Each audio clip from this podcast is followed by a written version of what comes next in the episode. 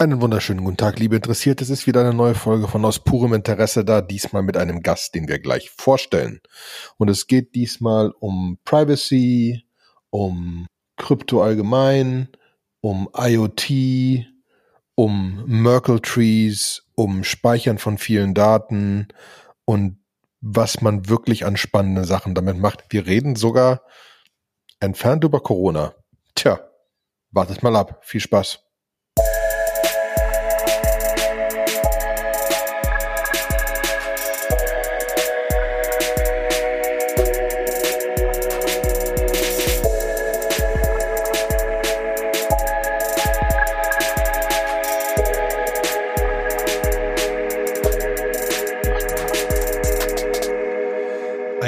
Wunderschönen guten Tag, liebe Interessierte, bei einer neuen Folge von Aus purem Interesse.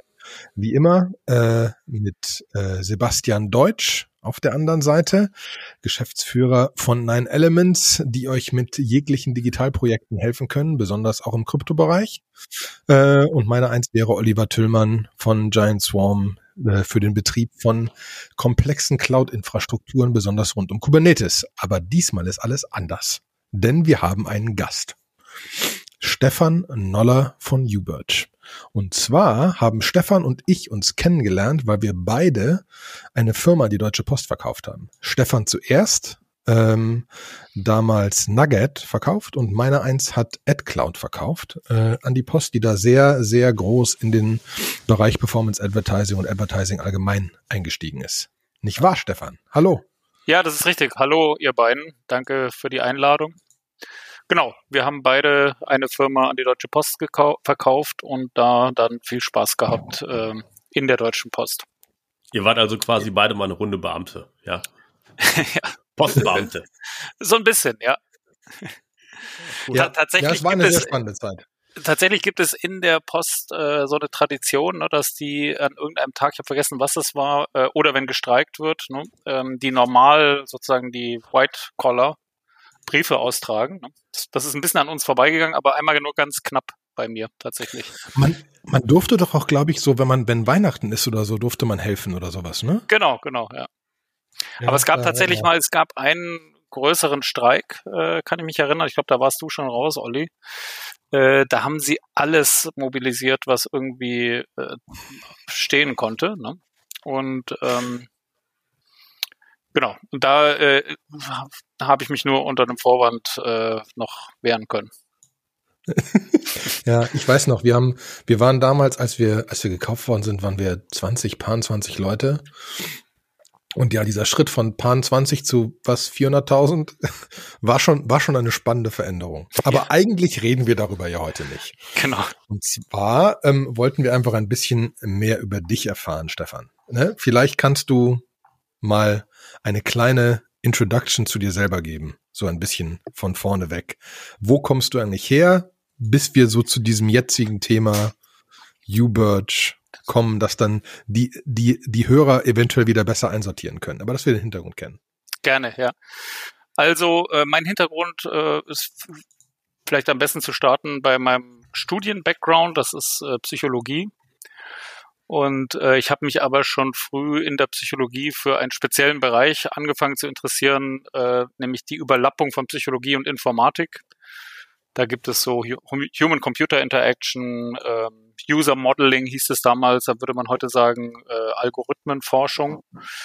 Also so eine große Disziplin, die schon früh mit Computerleuten zusammengearbeitet hat, um spannende Sachen zu machen. Und das war das, was mich immer schon fasziniert hat. Und äh, deswegen bin ich auch, wie meine Mutter sagen würde, an den Computern hängen geblieben dann danach. Bist du denn, äh, kannst du auch developen oder ähm, sind das so Sachen, die, die, äh, die, die du nicht machst?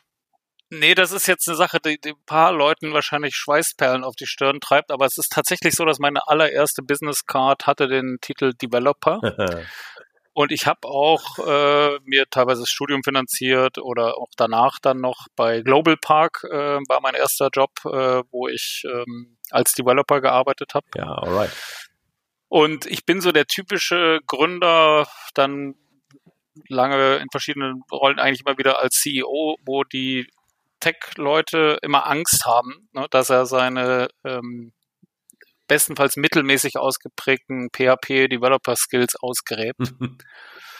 und irgendwas macht, aber das tatsächlich bis heute, ne? Also wir haben ja gerade ein, ein, ein Impfzertifikat gelauncht, äh, reden wir vielleicht nachher noch drüber und die erste Demo-Anwendung, weil wir alle total zu waren und keiner Zeit hatte und ich hatte gerade Bock, abends was zu machen, was mich irgendwie runterbringt, ähm, habe ich dann selber gecodet in Python halt. Ne? Okay, ja, nice. Das finde ich auch immer ganz charmant. Ich kann das auch nur allen Leuten immer wärmstens empfehlen. Lernt ein bisschen Programmieren, ähm, einfach um das, äh, mit, um mit Techies auch ein bisschen besser sprechen zu können. Äh, genau, das ist übrigens auch wirklich der, also ich meine, es sind so zwei, nee, drei Antriebe. Ne? Das eine ist, ich finde tatsächlich, dass äh, Code schreiben, auch wenn man es nur mit sehr mittelmäßig kann, totalen Spaß macht. Ne? Es ist also ein Befriedigungserlebnis, was du, wenn du Management äh, machst, äh, gar nicht mehr hast. Ne? Mhm. Also so ein bisschen diese Flow, äh, na, da so sich rein vertiefen, das hast du in den anderen Tätigkeiten so nicht. Ne? Und, und natürlich ist es so, dass man tatsächlich viel besser reden kann mit den Leuten, wenn man grob versteht, was da, was sie da bauen und wie man das benutzt. Und dann gibt's natürlich noch dieses, ne, dass es auch ein bisschen authentisch ist bei einem Tech-Startup, wenn der CEO die Technologie selber halt anwenden kann und versteht und so weiter. Ne. Ach genau, und äh, ich liebe es total. Ne? Also ich weiß nicht, wie es euch geht, aber ich finde halt, ich finde, man kann so eine Tech-Startup-Firma nur machen, wenn man wirklich das sehr, sehr geil findet, was äh, da grundsätzlich gemacht wird. Ja, aber das, das, ist ja immer so der Fall, ne? Was ich immer den Leuten sage, du kannst diese, du kannst so Startup-Gedöns nur machen, wenn du das so geil findest, dass dir jeder Schmerz egal ist. Genau, genau. Dann funktioniert ja. das eh nicht, ne? Genau. Und ist, ähm, ist ja immer so, ne? Du hast ja bei einem Startup immer so dieses, diese anfängliche Euphorie, dann läuft's nicht so richtig rund, dann hast du das Tal der Tränen und ich glaube, wenn du es nicht super geil findest, dann überlebst du einfach das Tal der Tränen nicht. Ähm, ja.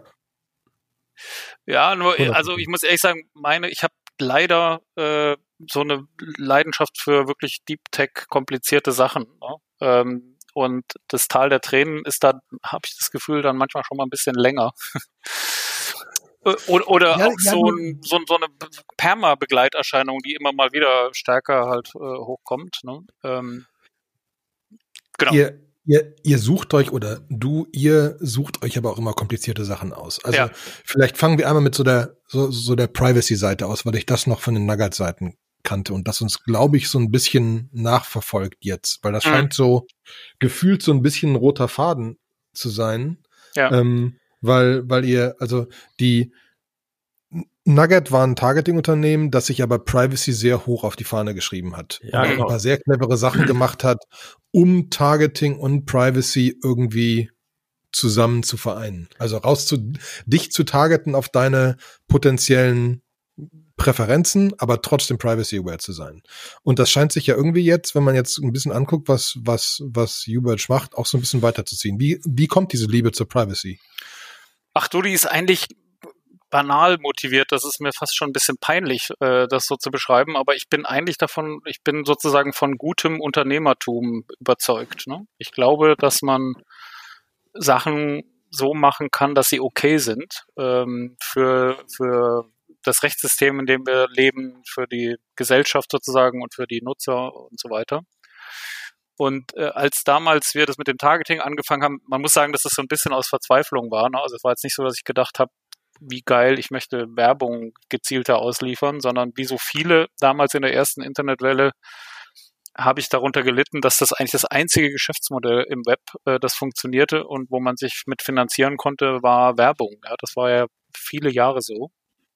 Und die mhm. Technologie, die wir da, das war sozusagen Ur-Fraunhofer-Technologie, die ich da mitgebracht hatte, die war eigentlich mal entwickelt worden, um ähm, Präferenzen von Menschen äh, zu ermitteln algorithmisch. Ne? Also rauszufinden, das war eigentlich ein Museumserkundungssystem ursprünglich in der allerersten Variante, noch vor dem Internet, äh, das lernen sollte, für welche Kunst man sich interessiert und dann äh, Empfehlungen aussprechen, so geh mal auf die dritte Etage und guck dir da ähm, Gauguin an oder sowas. Ne? Ähm, so ist es tatsächlich entwickelt worden und dann hat man erst gedacht, okay, das ist total super, damit kann man Content-Empfehlungen machen im Internet. Ähm, funktionierte auch. Wir hatten einen mega Launch äh, für damals äh, N24, wenn ihr euch erinnert, ne, das Nachrichtenportal.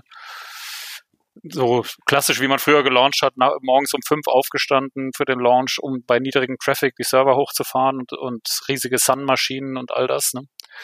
Ähm, das waren noch Zeiten. Ja, damit dann so eine kleine Box gefüllt wurde mit äh, Oliver Thülmann interessiert sich auch für äh, Wirtschaftsnachrichten äh, aus den USA oder sowas.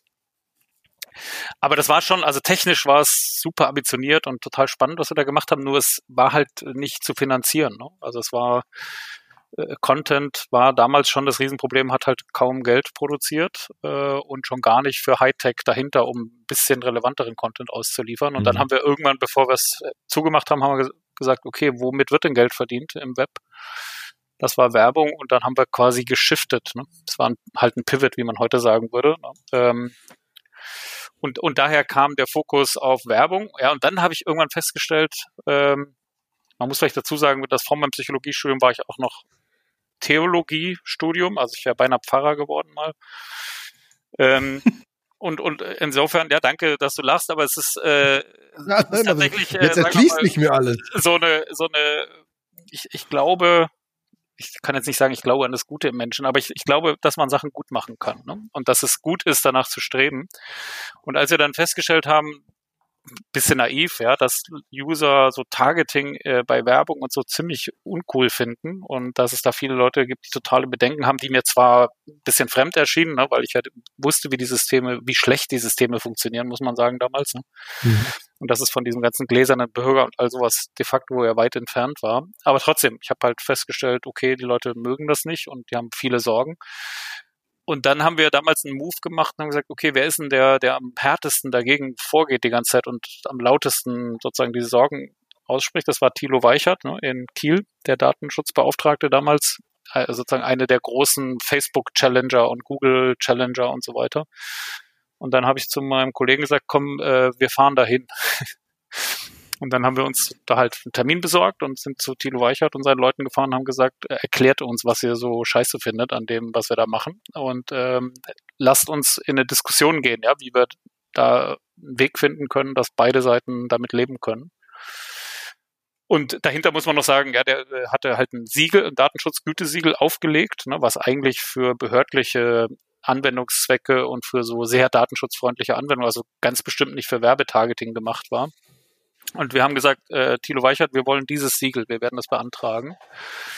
Und äh, wir akzeptieren nicht, dass ihr einfach sagt, so, das geht nicht, was ihr da macht oder was weiß ich, das ist nicht vertretbar, sondern wir wollen durch diesen Prozess durchgehen. Das hat dann anderthalb Jahre gedauert. War wirklich super brutal und wir sind äh, vor Freude zusammengebrochen, ne, als der Bescheid kam, dass wir es bekommen haben. Es war wirklich dramatisch und ähm, haben das dann noch mehrfach erneuert bekommen, haben noch eine andere Variante bekommen. Also wir haben das sozusagen halten können auch. Ja. Mhm. Und ähm, das war schon ein prägendes Erlebnis, ne, weil das wirklich, also ich schätze den auch wirklich sehr. Ne? Das ist halt so ein klassischer äh, mit Haltung linker, kritischer Bürger, könnte man so sagen, Thilo Weichert. Ne? Mhm. Ist ja inzwischen im Ruhestand. Ähm, der das auch, der sozusagen Dialog, also by nature Dialog offen war. Ne? Der wollte, der, der war auch nicht so, dass er gesagt hat, sorry Leute, was wollt ihr hier, ne? sondern das war das Grundprinzip, ne? Man redet. Das ist ja inzwischen äh, ein total seltenes Phänomen geworden, ne? dass man sozusagen nicht mehr so selbstverständlich nicht, nicht einfach nur weghatet, sondern ähm, äh, das war das war für den ein normaler Prozess, ne? darüber in den Austausch zu gehen. Ne? Sehr cool. Und und und okay und wie Okay, dann irgendwann Nugget, Firma verkauft, raus, etc. aus der Post, ein bisschen Pause gemacht, irgendwas überlegt, mit Sachen gespielt. Wie kommt man auf Uberge oder, oder kannst du, andersrum, kannst du kurz erklären, was Uberge macht? Weil jetzt kommen wir langsam in diesen Kryptobereich und jetzt wird's ähm, ähm, auch ein bisschen mehr das, was die, die, die Zuhörer hier gewöhnt sind. Ja, vielleicht noch eine Sache zur Brücke, ne, damit man so ein bisschen ja? den Faden erkennt. Ähm, Nugget, ne, also die Firma, von der ich gerade sprach, war ein Pionier in äh, Machine Learning Anwendungen äh, bei so hochskalierenden Webanwendungen. Ne? Also wir haben als einer der ersten angefangen, Machine Learning, heute würde man irgendwie KI oder sowas dazu sagen, äh, Verfahren anzuwenden, um Werbeauslieferungen äh, zu optimieren. Ne? Ähm, und warum ich das sage, ist, ich bin einfach fasziniert von Algorithmik, von komplizierten IT-Verrechnungsverfahren, von Dingen, die, die, wo man gerne Mathe für studiert hätte, sozusagen. Ne? Habe ich nicht, ne? Aber die, die komplex sind und spannende Sachen machen. So, ne? Das war schon bei, bei Nugget so. Und das ist auch bei, bei Uberge äh, so, dass wir halt ein Verfahren entwickelt haben, das kryptografische Prinzipien und ein bisschen Blockchain-Elemente äh, verschneidet, ähm, um ein ganz banales Problem zu lösen, nämlich ähm, die Vertrauenswürdigkeit von Datenpaketen, die von irgendwo herkommen. Ja? Einfach, ähm, ich habe irgendwo im Acker einen Sensor stehen und will aus dem Sachen ableiten, wie gut es meinem Weizen geht da zum Beispiel. Und jetzt gibt es halt ein Problem, dass die Wahrscheinlichkeit, dass das Datum, wenn es da irgendwo 1000 Kilometer entfernt aufgezeichnet wird und dann zu mir kommt, gehackt, modifiziert wird, ähm, ist recht groß. Ne? Und da wollten wir ein Verfahren für entwickeln, was das ermöglicht, so ein Datum sicher von A nach B zu bringen, aber auch nach äh, C, D, E, F und so weiter.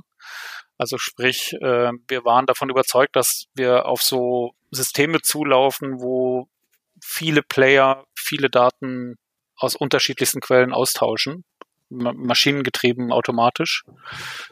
Weshalb ich das sage, ist, äh, weil dann klar wird, dass sozusagen Point-to-Point-Verschlüsselung irgendwann nicht mehr gut funktioniert. Das ist sozusagen eine Gründungsüberzeugung von UBirch, dass die klassischen Verfahren wie äh, VPNs, IPsec und so, also die alle darauf rauslaufen, einen Kommunikationsweg sicher zu machen, nicht, nicht gut äh, skalieren, muss man so technisch sagen, wenn du sehr, sehr viele Empfänger von einem Datenpaket hast. Ne? Okay, jetzt, oder, oder auch sehr viele Sensoren. Ne? Ja. Ich meine, ich glaube einfach, wenn, genau. man jetzt genau. einem, wenn man jetzt in so einer großen Factory drin ist oder so, ich habe mir letztens mal so ein Ding angeguckt, wo die gesagt haben, ja, wir haben mit 32.000 äh, Sensoren, die Wärmedaten aufnehmen, wo ich mir dann denke, ja, der arme kleine Webserver, zu dem die sich dann alle verbinden und versuchen Daten ja. abzulegen, das ist bestimmt anders gelöst. Genau, Aber und, und was halt einen auch, Schritt zurückgehen. Nee, bitte. Darf ich kurz noch einen Schritt zurück, weil der, also jetzt wie kommt man dahin? Sebastian hat Software, also Sebastian hat Software gebaut und hat äh, da eine Agentur gegründet und viele spannende Projekte für Leute umgesetzt. Wir haben früher bei AdCloud Cloud-Sachen betrieben und sind so ein bisschen auf dieses Kubernetes gekommen, um Cloud-Sachen zu betreiben. Du hast jetzt nach meinem Wissen weder ein großes Acker noch eine Fabrik. Wie kommt man auf das Problem, dass da ganz viele Daten sind? Und also habt ihr erst gedacht, was kann man denn noch mit der Blockchain lösen? Nee, nee, das Oder habt ihr erst gedacht, wir haben Daten? Um ehrlich zu sein, es ist, an, äh, es ist ein Ticken ganz anders äh, gelaufen. Das hat, oh. erklärt auch den Namen. Und zwar äh, war es so, dass ich, ich hatte ein Jahr Elternzeit, äh, als ich bei der Post raus bin, ähm, die tatsächlich auf den Tag genau, ihr werdet es nicht glauben, ne, mit der Geburt meiner Tochter hat mein Beratungsvertrag äh, geendet und ähm, ich habe ein Jahr die um den See geschoben und, äh, und so. Ne?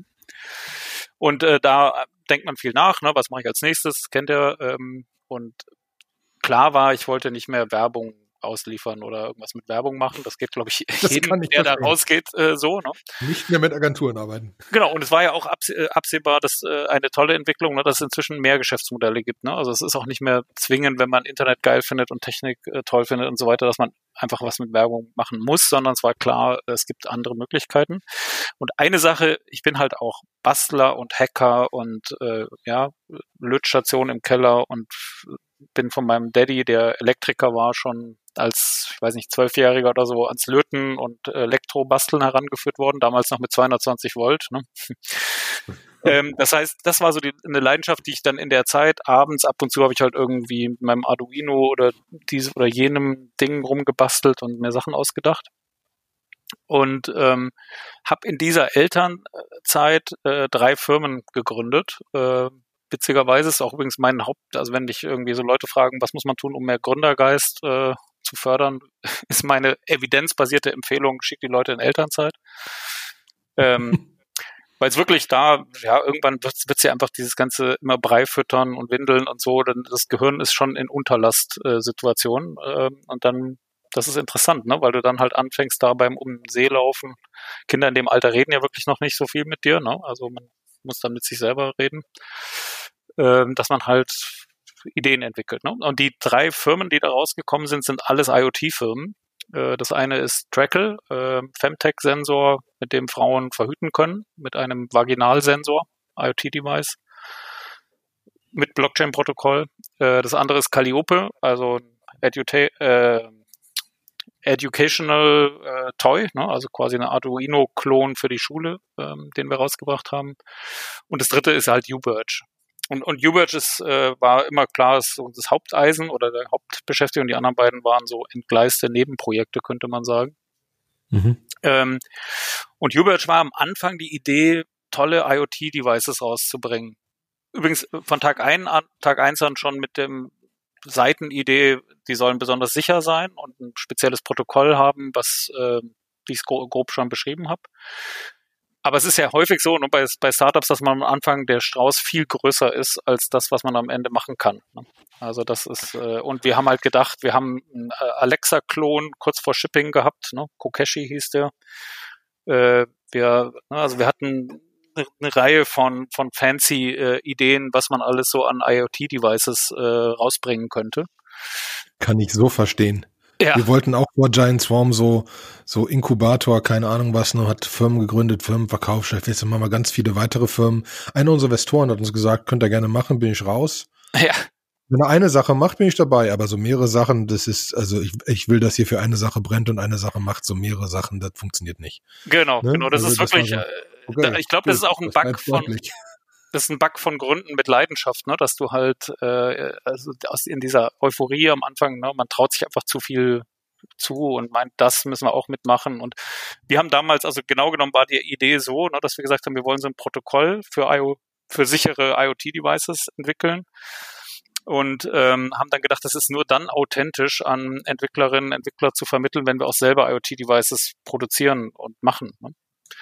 Und waren dann bei Chibo und waren kurz vor, haben uns schon die Filialen angeguckt und waren kurz vor Launch dieser Kommunikationspuppe äh, mit Chibo zusammen. Gott, verletzt sich irgendwelche NDAs? Äh, nee, ich glaube nicht.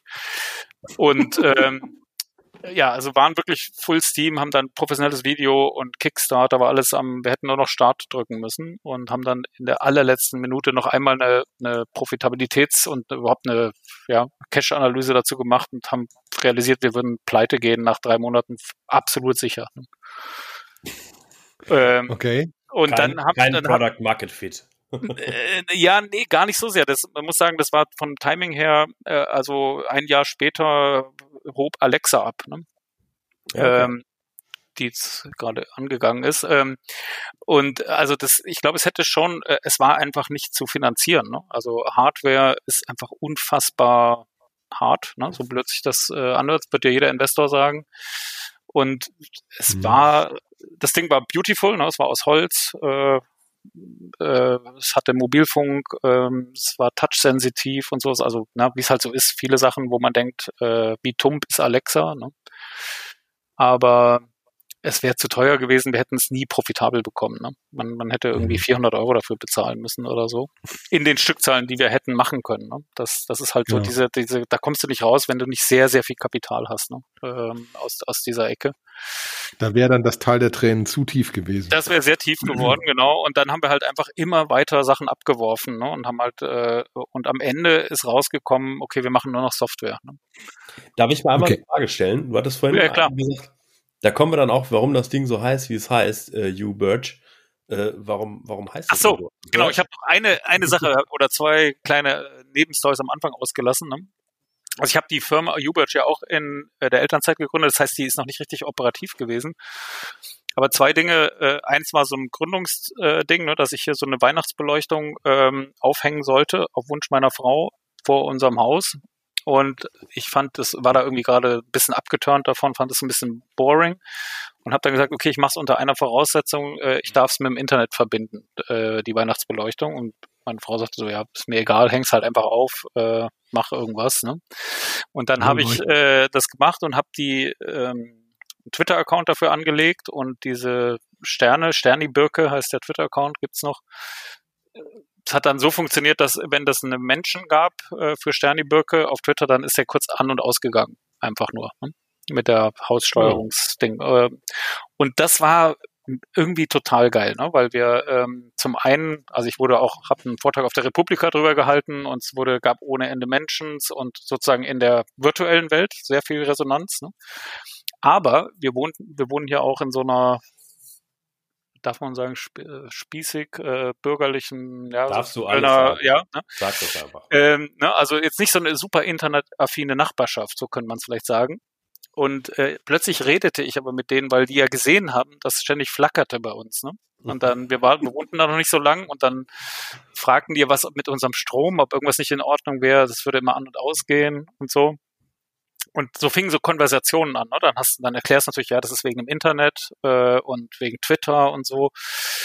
Und das fand ich irgendwie einfach faszinierend, ne? wie sozusagen dadurch, dass du mit dem, was Altes ein bisschen Spießiges, ne? also die Weihnachtsbeleuchtung, verbindest mit dem Internet, dass es plötzlich wie ein neues Leben bekommt, ne? dass dem Leben eingehaucht wird ne?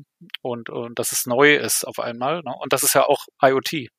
Also dann, dann, dann fing meine Faszination, dachte mir so, wie geil ist das? Ne? Ich bin sowieso fasziniert vom Internet. Und jetzt plötzlich noch die Vorstellung, dass alltägliche Dinge mit Internet ausgestattet werden und nicht nur unsere Computer, fand ich einfach mega. Und wir haben dann noch, äh, was dann noch kam, äh, Republika äh, und so, ich habe Johnny Holzler an, genau, es war Finding Europe, war das Motto der Republika, die kam dann kurz danach.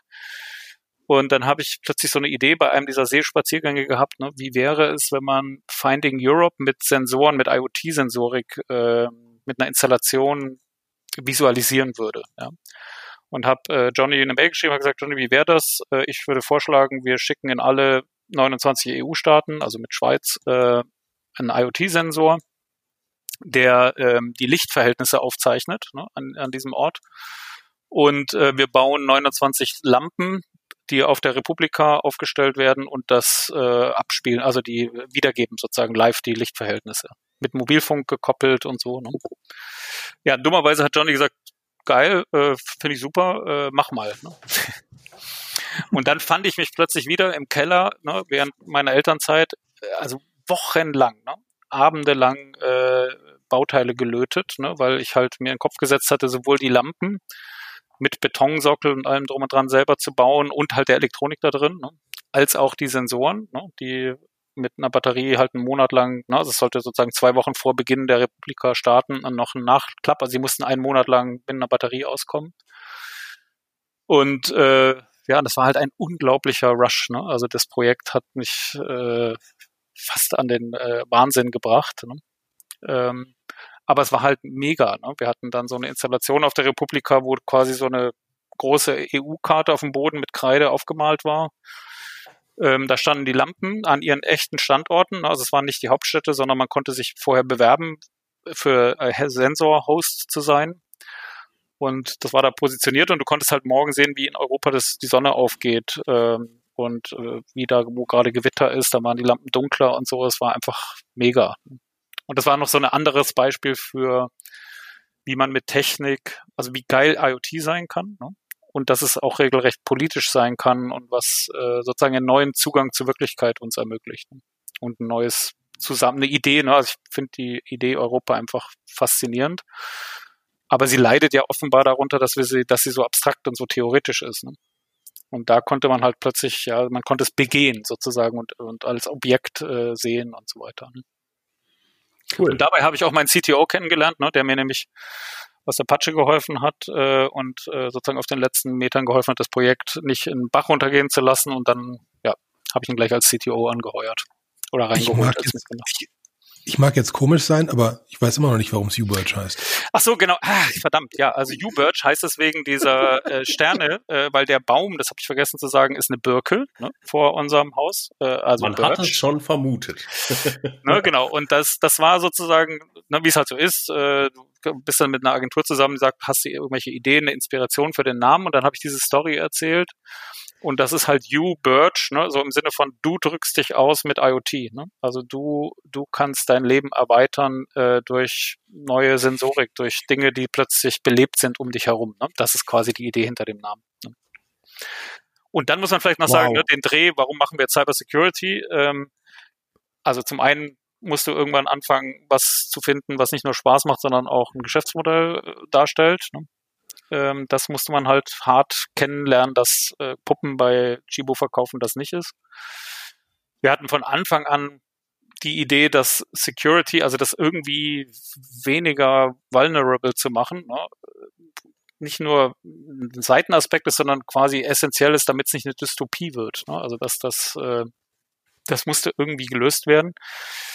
Und da sind wir dann sozusagen geendet, ne? dass wir gesagt haben, okay, wir machen jetzt doch Software, machen doch wieder SaaS, ne? ähm, Software as a Service und machen einfach nur noch dieses Protokoll und äh, nur noch Krypto und tun noch Blockchain dazu, um es noch fester zu machen sozusagen. Muss man übrigens auch sagen, äh, Sebastian wird dich vielleicht auch interessieren, war äh, Blockchain war tatsächlich, also wir wollten keine Blockchain-Firma gründen, das war eher so eine, das war klar, dass es mit Kryptographie gemacht wird ne? Und werden muss. Ähm, und dann mein Mitgründer Stefan Graunke kam dann irgendwann meinte so, hier, ich habe hier so Blockchain-Paper gelesen und so, das müssten wir hinzufügen. Das könnte noch einen wesentlichen Aspekt, äh, Timestamping und so weiter. Dann haben wir das sozusagen on the fly noch mit ins Konzept reingebacken, kann man sagen. Mhm. Cool. Lass uns mal vielleicht ein bisschen technisch unter die Haube gehen. Also wenn, mhm. wenn, wenn, du dann über Blockchain redest, ähm, ich, mit dem IoT-Markt kenne ich mich eigentlich eher nicht so aus. Also ich meine, ich weiß ganz grob, was da so geht. Ähm, aber ich habe verstanden eigentlich, dass so zentrale Server sind eigentlich out. Äh, es gibt ja, es gibt viele, IOTA hat das ja ganz lange versucht oder hat gemacht, hat oder hat Versprechen gegeben. So, du kannst, äh, wenn, wenn du unsere Hardware benutzt, äh, dann ist das wie so ein Distributed Ledger, wenn du Sensordaten hast, ähm, dann replizieren die sich da automatisch drauf. Du musst nicht so eine zentrale Datenspeicherung haben und so weiter und so fort. Wir stellen dann auch irgendwie sicher, dass die Daten authentisch sind und die werden auch irgendwie handelbar sein. Ähm, das, ich, ich weiß nicht, wie gut es funktioniert hat. Ich kenne immer nur so IOTA-Startups oder Startups, die auf der IOTA-Technologie was bauen, die es dann so nach einem Jahr nicht mehr gibt. Ähm, äh, kann, ich nicht einschätzen, aber wie, wie macht ihr das denn? Also ist das bei euch was Proprietäres? Setzt ihr auf irgendwelche Blockchains auf, die es schon gibt? Einfach vielleicht mal so ein bisschen uns durch den Tech-Stack walken. Absolut. Wenn du es kannst. Also, also wenn du es darfst. Ja, also ja, doch, doch. Du musst jetzt keine Firmengeheimnisse verraten. Nee, nee, es ist ja auch, das meiste, was wir machen, ist sowieso Open Source. Also äh, kann man auf unserem GitHub alles einsehen. Wir erinnern wieder Theologe, Soziologe. Eben, genau. Ja, ja, aber wir haben auch ein Patent angemeldet. Keine Sorge. ähm, ja, okay, also äh, zum, wie fange ich an? Also ich, ich sag's vielleicht mal so pitchmäßig ein bisschen, ne, was, was, was, was wir machen. Ähm, die Idee ist, Daten ab der Quelle zu versiegeln oder jetzt eben technischer mit einer Signatur zu versehen. Ähm, das war sozusagen die Krypto-Idee von Anfang an, ne, da quasi eine PKI einfach äh, drüber zu ziehen, ne, dass jedes Device eine eigene kryptografische Identität hat, die am besten selber generiert, äh, und so weiter. Für die, für die Nicht-Techniker, die uns zuhören, also es geht darum, ein Sensor liest jetzt, sagen wir mal, irgendwie ab, ist es 25 Grad, ja, und äh, dieses 25 Grad, äh, das, da wird jetzt auf dem Gerät, das Gerät hat einen, einen Schlüssel, einen privaten Schlüssel und diese, diese Information, 25 Grad wird jetzt mit dem privaten Schlüssel so verschlüsselt, dass, dass man anschließend nach oder signiert, dass man anschließend nachvollziehen kann, ja, das ist die 25 Grad von diesem Gerät. Wenn irgendjemand da eine 24 draus machen will, weil er um ein Grad bescheißen möchte, dann wird die Signatur nicht mehr zu dem Datumswert passen. Ja? Genau, genau. Ja, okay. Und dann aber noch, ihr habt das auch, glaube ich, dieses ganze kryptografische Blockchain-Gedöns auf eine SIM gepackt. Das heißt, das Gerät muss das nicht können, die SIM muss das können. Genau, genau. Also das, das, das ist allerdings ein spät war, wie viel auf der SIM passt. Aber, war okay. ein späterer Schritt. Also ich sag mal so, von Anfang an war klar, ne, auch schon aus diesem Lampen-Republika-Projekt, ne, äh, wir wollten das sehr, sehr klein und super effizient machen. Ne? Äh, tut mir leid, mein Hund fiebt hier rum. Ne? Ich muss mal gerade versuchen, dem irgendwie die Tür aufzumachen. Kü kümmer dich. Ja. Wir sind, wir sind in Corona-Zeiten, hier kommen Kinder in Bilder, wir haben keine genau. Bilder. Ähm, also wir wollten das, wir wollten das so klein und äh, äh ressourcensparend wie möglich äh, zu machen. Äh, machen ne? das, das war sozusagen ein, eine Grundüberzeugung von Anfang an. Mhm. Das hat uns dann später diese SIM-Kartengeschichte nur ermöglicht. Das ist aber noch ein späterer Gedanke, muss ich gleich vielleicht noch erklären. Mhm. Ähm, aber das war die Idee, sozusagen eine extrem kleine Library äh, zu machen. Ähm, Heute sagen wir Nano-Client dazu, ne, aber es ist quasi ein Stück Firmware, also ein Stück Software-Library, die man auf so ein Device, auf einen Sensor drauf packen kann, damit wir nah, so nah wie möglich an die Quelle rankommen können. Ne? Also wir wollten, ne, also wir haben dann äh, sogar einen mit Bosch zusammen einmal auf einem Sensor das Ganze deployed, ähm, der, der sozusagen selber einen Rechenkern hatte. Ne?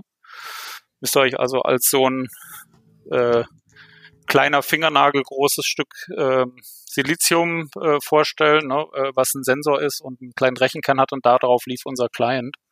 Man nennt das sogenannte SOC, so System on a Chip. Das ist halt ja, so Ding ja, nee, alles. Ne? Nee, es ist sogar noch kleiner. Ne? Also es okay. ist äh, es ist eine Sensorserie von Bosch, die äh, den Rechenkern im Sensor selber hat. Ne? Ist das dieses XDK, das ist das SDK davon, glaube ich, ne, von dem Sensor? Wie heißt das? Nee, nee, nee, das sind äh, das ist äh, BM 680 und zwar ist, ist sozusagen eine Serie von äh, intelligenten Sensoren, äh, die Bosch rausgebracht hat, die einen eigenen Rechenkern haben und dann selber sich aufwecken können, äh, sozusagen Caching von Messwerten machen können und äh, den, den die MCU, also den, den äh, Computer sozusagen nur aufwecken, wenn bestimmte Grenzwerte überschritten werden und so. Ne? Also es sind sozusagen sind die kleinsten Mini-Computer, die man so in normal kommerziell kaufen kann. Ne? Mhm. Extrem kleine Dinger. Ne? Ich glaube, für, äh, glaub, für die Bastler unter euch und die Prototyper ist, glaube ich, so, ich sehe hier gerade, ihr habt eine ESP32 genau. Integration. Ne? Das ist ja so der, das ist so der klassische, hey, ich will was mit IoT bauen, ich weiß nicht, wo ich anfangen soll. Dann hole ich mir so ein, so ein Developer-Mikro-Controller-Board, äh, ist das, ne? So. Genau, ja. Aber ich muss vielleicht noch für den Tech äh, Walk, ne, also was ich bisher gesagt habe, ist ja nur äh, PKI, ne, also mhm. Public Key Infrastructure, ähm, war übrigens auch eine Überzeugung, ne, einfach zu sagen, es gibt gute Kryptographie, ne, das ist, ist ja auch in der in der Kryptoszene sagt man bloß nicht selber nachbauen oder nichts proprietäres. Auch eine Sache bei IOTA, ne, die ja, das, das genau, die IOTA-Streit, die haben es ja. ausgebaut, ja. Ähm, also wir wollten Textbook äh, Krypto, asymmetrische Kryptographie verwenden, ne, weil wir davon überzeugt waren. Einer meiner Mitgründer ist auch langjähriger CCC äh, Freak und so weiter. Ne, das war klar, dass es so gemacht werden muss. Aber dann kam noch die Blockchain-Idee und die fanden wir halt total faszinierend. Ne? Also ich finde übrigens sowieso die Blockchain als mathematische Idee einfach wahnsinnig. Ne? Also ich finde es mhm. einfach total toll, muss ich echt sagen. So wenn ich da, ich kann abends in der Badewanne liegen, mir so Blockchain äh, Deep Dive Videos irgendwie zwei Stunden lang angucken, weil das so so so rein ist, könnte man sagen. Ja, es ist so eine ist eine mathematische Idee sozusagen. Ne? Aber das nur nebenbei. Ne? Und äh, das haben wir dann noch versucht, in diesen Client mit reinzupacken. Ne? Und denn was dieser Client noch zusätzlich macht, er merkt sich immer die Signatur des Vorgängers, ne? also ähm, speichert die sozusagen ab und schickt die dann immer mit und damit darüber kann ich sozusagen so kleine Blöcke halt äh, ab dem Sensornode bilden. Ne? Also ich kann immer dafür sorgen, dass der Wert, der geschickt wird, nicht nur in sich geprüft werden kann über seine Signatur, ob er wirklich so von dem Sensor kam, sondern ich kann auch äh, überprüfen, ob er zu seinem Vorgänger passt. Ne? Also ob Was die Reihen also der, der Vorgängerwert vom Sensor oder redest du genau. darüber? Okay. Mhm. Genau, also der, der, zu deinem Beispiel vorher noch, Temperatur wird gemessen, die vorherige Temperatur war 22 Grad. Ähm, die wird signiert, ähm, der Sensor merkt sich die Signatur und jetzt mhm. nächste Messung 25 Grad und dann schickt, dann signiert er die 25 äh, und schickt die alte Signatur von der 23 mit in einem Paket. Mhm.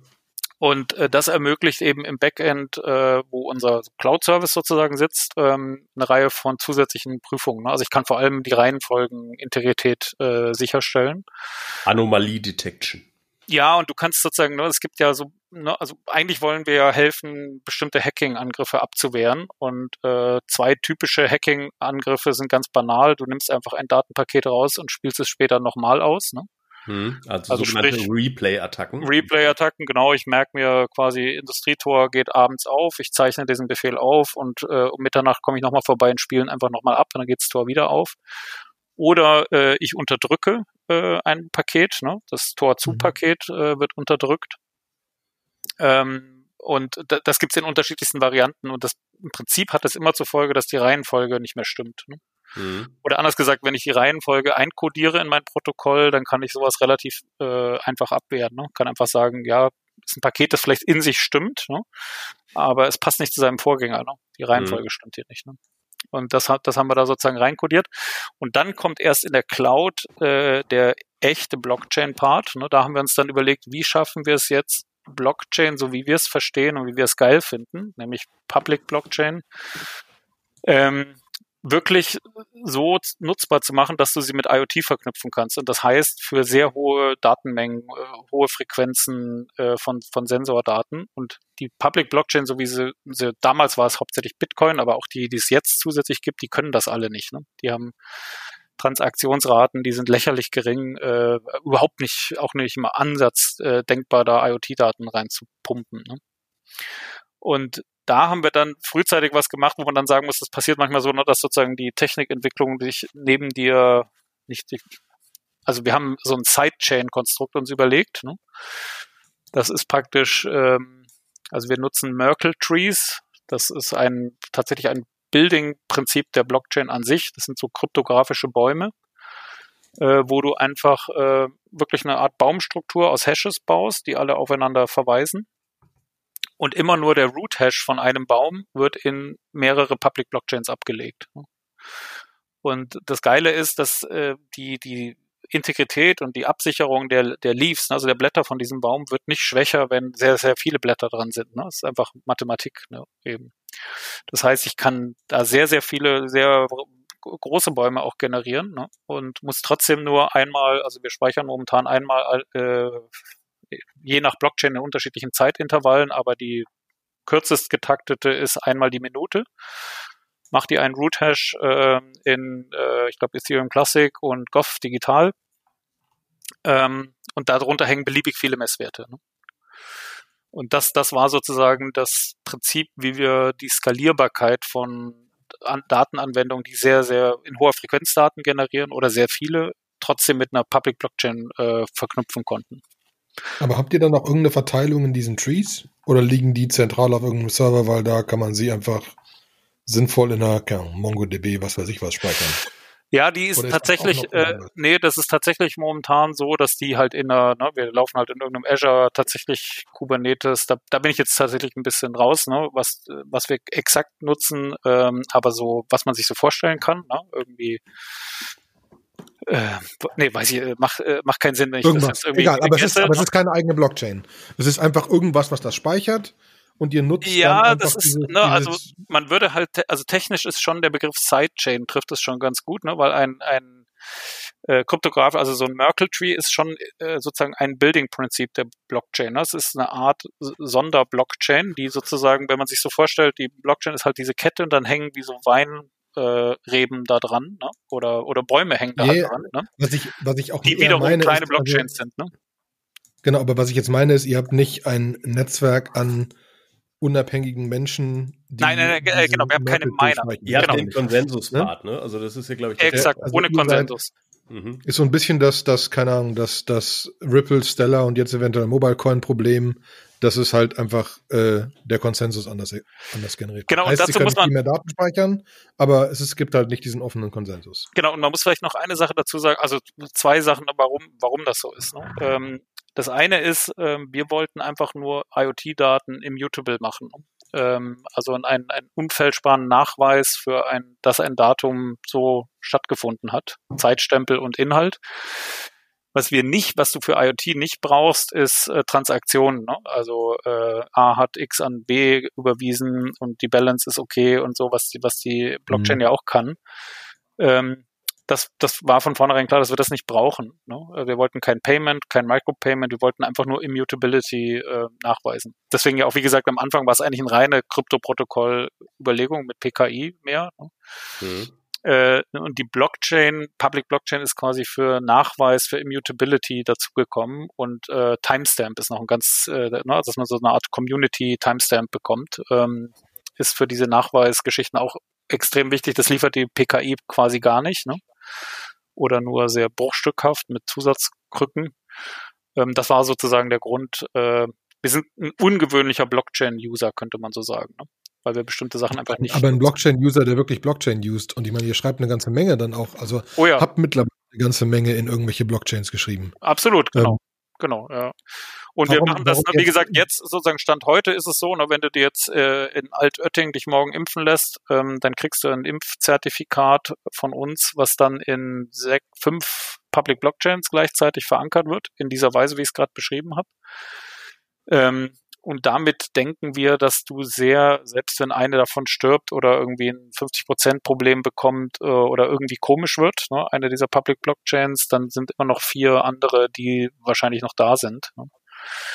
Ähm, das heißt, wir sind da schon recht sicher, dass das ein langfristiger Nachweis äh, ist, den man damit bekommt. Mhm, aber ich okay, habe das, hab das richtig verstanden. Ihr speichert dann nicht äh, wenn jemand sich impfen lässt, dann gibt es irgendwo eine Transaktion, wo das Ergebnis dann drin steckt, sondern ihr packt da ganz viele zusammen, so viel wie in eine Transaktion reinpasst. Vermute ich mal, ihr gruppiert das so ein bisschen, oder? Äh, wie? Naja, es ist sozusagen eine, also ein Impfzertifikat ist ein Leaf in diesem Merkle Tree, ne? Mhm. Und ähm, dieser wird halt äh, einmal die Minute ähm, wird der Root Hash von dem in der schnellsten Public Blockchain verankert.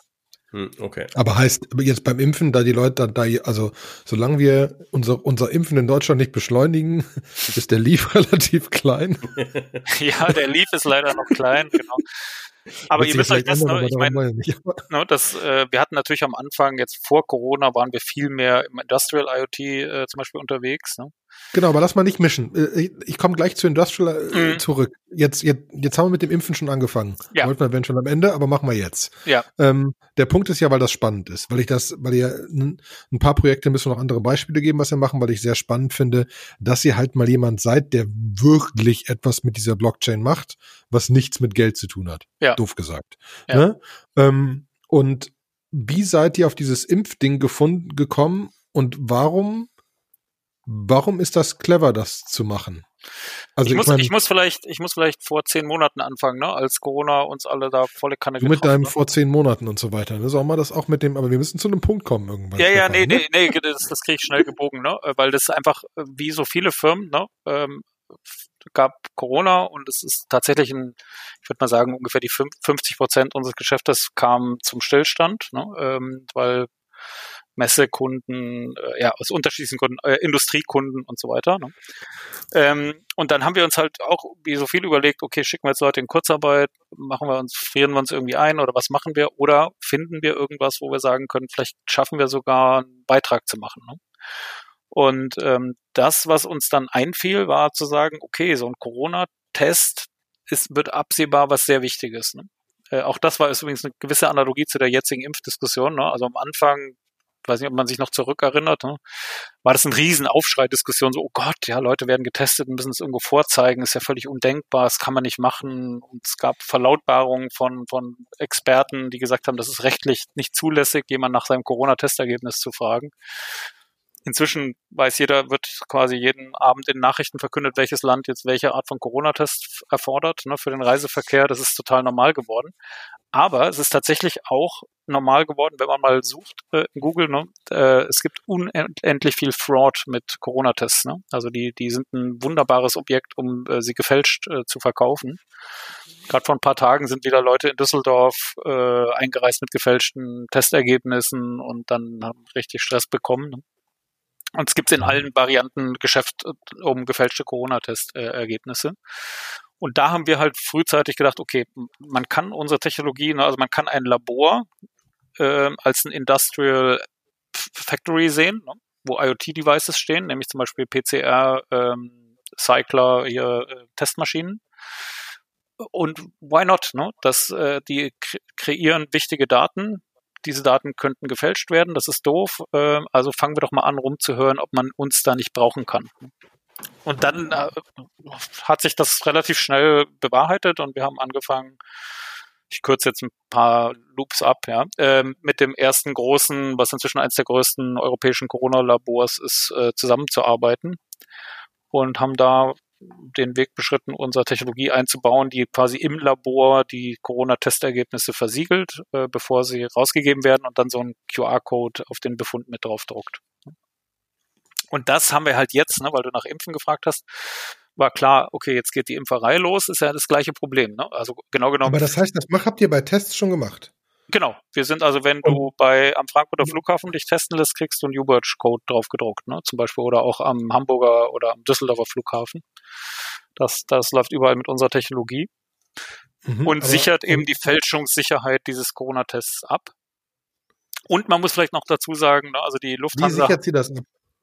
Äh, ja, also, es, ne, also in dem Moment im sicheren Laborkontext wird jetzt äh, Testergebnis Olli Thülmann äh, negativ. Da, da, da. Daraus wird ein Hash gebildet und der wird, so wie ich es vorhin beschrieben habe, bei uns in mehreren Public Blockchains hinterlegt. Und jetzt kann äh, an der Grenze, ne, oder äh, bitte? Wie, wie, wie prüft das Gerät, also wie kann, wie kann die Polizei, keine Ahnung was, will jetzt prüfen, dass es ein echter Test ist? Genau, und jetzt gibt's äh, äh, unser Partner Lufthansa Industry hat so eine App gebaut, zum Beispiel. Ähm, also es gibt zum Beispiel sage ich deswegen, weil es gibt verschiedene Möglichkeiten, es zu prüfen, aber mhm. im Prinzip musst du jetzt hingehen, also äh, da kommt ein Olli Thülmann und sagt, ich habe hier ein Corona-Testergebnis und der Gate-Mitarbeiter sagt, ich muss dich kurz prüfen, ne, ob das äh, zu Ihnen wirklich gehört und unverfälscht ist. Und jetzt scannt er den QR-Code, der da aufgedruckt ist, ein. Und dieser QR-Code liefert quasi die, die, die, die Bausteine für den Hash. Ne? Das, äh, die App baut dann den Hash wieder zusammen nach unserer Vorschrift. Ne? Mhm. Äh, ist aber banal, ist ein sortiertes JSON-Array und wird halt äh, SHA 256 oder 512 gemacht. Ne? Ähm, und äh, guckt nach, ob äh, in unser über unser API, äh, ne, ob dazu ein, eine Entsprechung existiert. Ne? Es wird quasi, ne, wir sagen auch manchmal, es ist wie ein Mikrozertifikat, ne, was erzeugt wird auf, an der Quelle. Und im Prüfmoment gucke ich einfach nach, gibt es dieses Zertifikat? Ne? Ist das wirklich da? Das heißt, er sagt. Man muss übrigens vielleicht noch dazu sagen, äh, es wird auch geprüft, ne, ist es signiert von einer autorisierten, von einem autorisierten Labor. Ne? Also es wird nicht nur genau, die Existenz, also, also, sondern es wird auch geguckt, ähm, hat das jemand erzeugt, der autorisiert ist, solche Zertifikate zu erzeugen. Genau, das heißt, äh, er guckt quasi Oliver Tüllmann getestet am so und so vielten als negativ, mach mal deinen Hash drüber, gibt's den Hash. Genau. Äh, äh, gibt an vom Labor Centogene oder Labor Quade ja, oder genau, so. Ne? Ja. Ähm, äh, das Labor ist von der Bundesdruckerei ähm, mit einem, mit einem Pubkey sozusagen oder ja, also ein Zertifikat ausgestattet worden und eine Prüfung, dass es ein echtes und zugelassenes Labor ist ne, und das ist einkodiert in, das, in den Hash. Äh, das wird alles geprüft. Es findet quasi ein umfangreicher Krypto-Check statt, könnte man sagen. Das Ergebnis ist aber einfach nur, dass die App entweder grün wird oder rot. Ne. Und okay. das, das Geile, ne, nochmal zum Datenschutz zurück, ist, für das Datenschutzkonzept ist, dass das, was wir hinterlegen ne, in, der, in der Blockchain, äh, in hohem Maße anonym ist. Ne?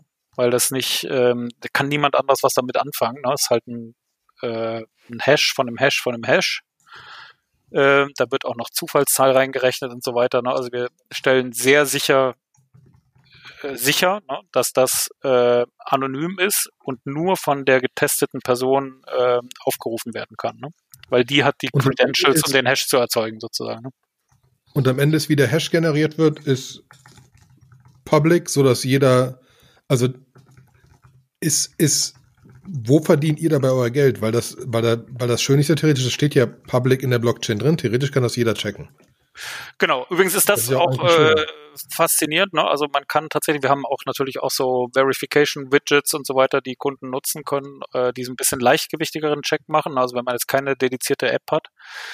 Ähm, da werden dann zum Beispiel unten die Blockchain-Logos angezeigt, äh, in, in denen der Root-Hash äh, hinterlegt wurde. Und wenn du da draufklickst, landest du auf dem Blockchain Explorer der jeweiligen Blockchain und landest wirklich auf der Transaktion und die den Hash beinhaltet mit dem du jetzt mit deinem Taschenrechner quasi zurückrechnen kannst, äh, den Hash, der sich aus deinem Datenblob bilden lässt. Ne? Also die hängen mathematisch miteinander zusammen. Wir träumen auch übrigens immer und arbeiten auch dran, ne, dass es irgendwann mal ein Gerichtsverfahren irgendwo gibt, ne, wo das ein Sachverständiger sozusagen an der Tafel vorrechnet. Ne? ähm, ist nicht ganz unrealistisch, ne? Das wird tatsächlich irgendwann kommen. Es gibt in anderen Ländern schon solche Fälle. Aber das ist die Idee dahinter, ne? dass ich quasi den perfekten mathematischen Nachweis eines bestimmten Datenstatements, wenn man so will, führen kann anhand ähm, dieser Hinterlegung. Und das einfach, indem ich meine Daten, die auf der anderen Seite reingegangen sind, nochmal reingebe und in der Mitte irgendwo steht diese Blockchain, da steht ein Hash drin, der vollkommen öffentlich ist, aber nirgendwo ist rauszufinden, dass es meiner ist. Exakt, genau. Und das ist auch toll, ne, weil das sozusagen die Datenhoheit äh, komplett beim User liegt, ne, aber wirklich jetzt im Hardcore-Sense, ne, äh, nur der User kann das äh, aufrufen. Ne. Ähm, das ist einfach sehr, sehr viel Kontrolle beim User. Es ist unter GDPR-Lesart äh, äh, dadurch anonym. Ähm, das muss, darf halt kein anderer aufrufen können, das muss man sicherstellen.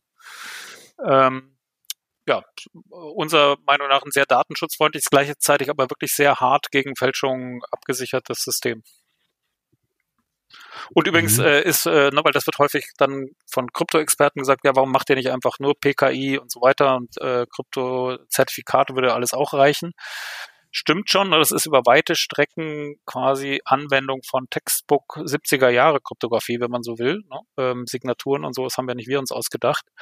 Allerdings, wie ich finde, in einer recht intelligenten Kombination mit dem, was halt eine Public Blockchain, die ja auch nur äh, asymmetrische Kryptographie und so weiter ist, ne, ähm, bietet, ähm, unter anderem auch den Timestamp. Ne? Denn das ist bei Corona sowohl bei Testergebnissen als auch bei Impfungen ja nicht nur wichtig, äh, kann ich beweisen, dass ich geimpft wurde, sondern wann ist die Frage. Ne? Ähm, das wird. Äh, du musst das Datum mit reinpacken, sonst passt der Hash nicht. Exakt. Ja, ja, und du, weißt du, äh, ich kann sozusagen durch den Root-Hash äh, habe ich so eine Art Ur-Timestamp. Ne? Also ich kann äh, den kann ich unglaublich schwer fälschen. Den, den Zeitstempel von irgendeinem Impfzentrums, irgendwas Maschine, den, der ist vielleicht irgendwie mit Aufwand zu hacken. Ne? Aber äh, im Nachhinein so zu tun, als ich müsste jetzt quasi eine Impfung rückdatieren, ne? Also ich müsste jetzt so tun. Genau, das macht ja keinen Sinn. Also du ja. kannst ja hacken, aber dann, aber dann passt das mit dem Original nicht mehr. Du zusammen. kriegst es nicht mehr in die Blockchain rein, ne? Das, äh, genau. Und das in fünf verschiedenen Public Blockchains im Nachhinein irgendwas rein zu injizieren, ist einfach unmöglich, würde ich jetzt mal Welche Blockchains habt ihr da, ja. Welche Blockchains habt ihr da ausgewählt? Weil du hast vorhin du, Ethereum Classic und warum? Oder gibt's da, ist das halt so passiert? Um ehrlich zu sein, das hat, das Entwickler, also nee, zu zwei, dreien kann ich was sagen. Ne? Also wir, wir ähm, Blocksberg äh, nutzen wir, das ist diese Research äh, Blockchain, äh, die beiden Ethereum ne, ähm, äh, Varianten, IOTA und äh, Gov Digital, was auch technisch eine Ethereum Variante ist. Gov Digital ist deswegen. Ist Gov Digital. Genau, Gov Digital ist eine mega spannende äh, Blockchain und zwar ist das ein, äh, eine Genossenschaft aus kommunalen IT-Dienstleistern, die sich gebildet hat mit dem Ziel, eine äh, sozusagen föderale Blockchain zu bauen. Ähm, okay. ausgehend, ausgehend von dem Problem, ne, dass du mit, äh, mit Blockchain so im, sage jetzt mal, staatlichen oder hoheitlichen Einsatz oder auch bei besorgten Kunden irgendwie so, hast du ja bei normalen weltweit verteilten äh, Blockchain-Infrastrukturen ein paar Probleme. Ne? Zum einen äh, Rechtsgebiet, ne? also du bist nicht sicher in der in der EU, äh, was was äh, nach äh, Datenschutzverordnung einfach eine Reihe von unangenehmen Konsequenzen hat. Und du willst auch nicht, äh, erzähl mal so einem mittelständischen Maschinenhersteller, dass seine Root-Hashes bei irgendwelchen chinesischen Servern oder, oder eigentlich muss man ja sagen, ich weiß es überhaupt nicht, wo sie gespeichert werden irgendwo. Die Leute, die es verstehen, finden das geil und so, dazu zähle ich mich schon auch, ne? Aber es gibt halt schon viele Kunden, die das komisch finden oder ungeil. Ne? Und dafür, finde ich, haben die Leute von Gov Digital eine sehr intelligente Lösung, dass sie einfach sagen, wir schließen sozusagen sichere Rechenzentren, ne? Weil das alles sozusagen so halbstaatliche, gut abgesicherte kommunale Rechenzentren sind, die alle möglichen Zertifizierungen haben und Zugangskontrolle und so. Ne? Ähm, aber äh, verpassen uns eine Governance, ne, die, äh, die einer Genossenschaft ist, die gut zu der Idee der Blockchain, Multinode, mehrere Betreiber und so weiter passt. Ne?